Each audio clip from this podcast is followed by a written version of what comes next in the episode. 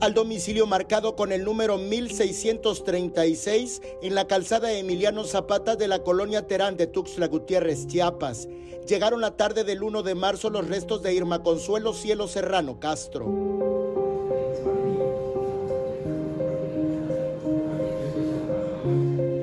La tigresa murió a los 89 años en las primeras horas de este día. Su cuerpo en el anfiteatro fue recibido por su familia y medios de comunicación. En sus últimos 14 años de vida, Irma Serrano radicó en su natal Comitán. Murió víctima de un infarto y con demencia senil. Bien, tranquila, en paz, como los últimos 14 años en familia.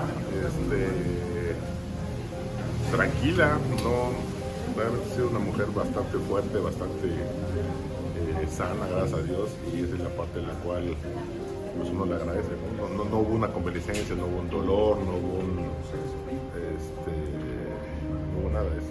La tigresa fue una de las figuras más controvertidas de la izquierda mexicana y la polémica la persigue, aún muerta.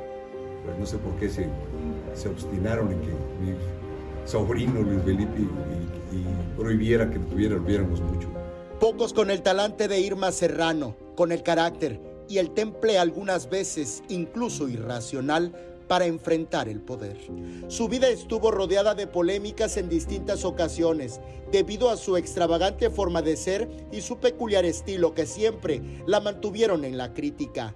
Sin embargo, sus últimos años fueron serenos. Desde tener un amorío con el expresidente Gustavo Díaz Ordaz hasta pleitos por dinero, así fueron algunos escándalos que la cantante y actriz Irma Serrano, la tigresa, protagonizó en vida amasó una fortuna a lo largo de su carrera. A la fecha no se sabe exactamente el número de propiedades que reunió durante esta, pero entre ellas tiene una casa en Tuxtla Gutiérrez y destaca el Teatro Frufru, antes Teatro del Renacimiento. En 2021 se calculó que la actriz contaba con una fortuna de al menos 20 millones de pesos, pues se anunció que habría vendido una casa que tenía en el puerto de Acapulco, en el estado de Guerrero, y una más en Paseo de la Reforma. Muy bien, muy bien, muy cuidada, la atendían muy bien, la verdad, sí, bien, bien. La mujer, política, actriz, cantante, escritora y chiapaneca, podría ser homenajeada en el emblemático Teatro Frufru de la Ciudad de México.